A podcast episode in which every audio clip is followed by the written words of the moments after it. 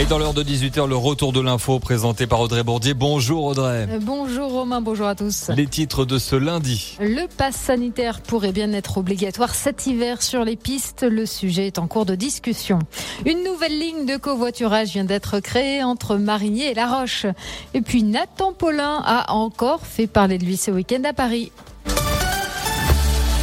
Commençons par le laboratoire Pfizer qui se positionne pour vacciner les plus jeunes. Et oui, il a lui-même mené une étude qui conclut à la très bonne efficacité de son produit sur les 5-11 ans.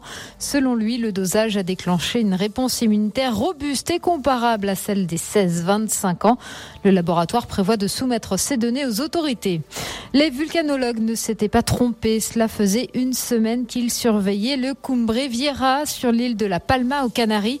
Eh bien, hier, le volcan est entré en éruption. Une centaine d'habitations ont déjà été détruites et 5000 personnes ont été évacuées. La saison hivernale se prépare dès maintenant. Aujourd'hui, les professionnels de la montagne ont rencontré le secrétaire d'État en charge du tourisme, Jean-Baptiste Lemoine, pour aborder la prochaine saison.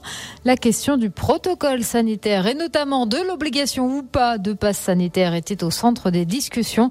Le secrétaire d'État s'est dit favorable à son application. Les tétralyres et les lagopèdes ne seront pas chassés cette année dans les Alpes du Nord. Un arrêté vient d'acter la décision.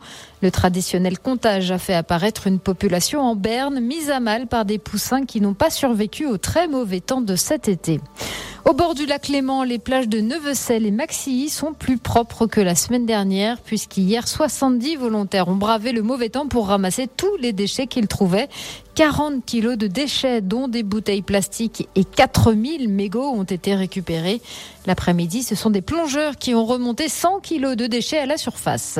Radio Mont Blanc qui continue de célébrer la journée du covoiturage. On en parlait tout à l'heure avec une habituée de la pratique. Exactement. Et pour l'instant, on s'intéresse à une nouvelle ligne qui s'est créée entre Marigny La Roche-sur-Foron.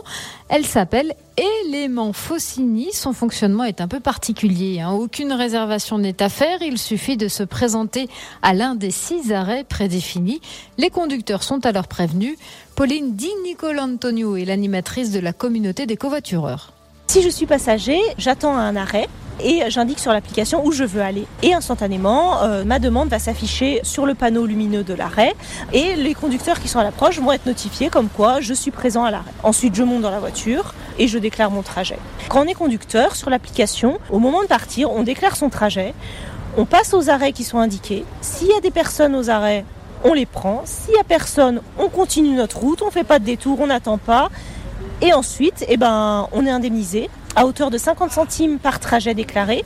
Et en plus, 75 centimes par passager qui sont pris. Et depuis son lancement en mai dernier, 350 personnes ont téléchargé l'application Élément Faucigny, mais seuls 80 conducteurs sont actifs, un chiffre encore trop faible au goût des créateurs. Audrey, on termine ce journal dans les airs avec Nathan Paulin. oui, puisque le eyeliner du reposoir s'est encore illustré ce week-end à Paris.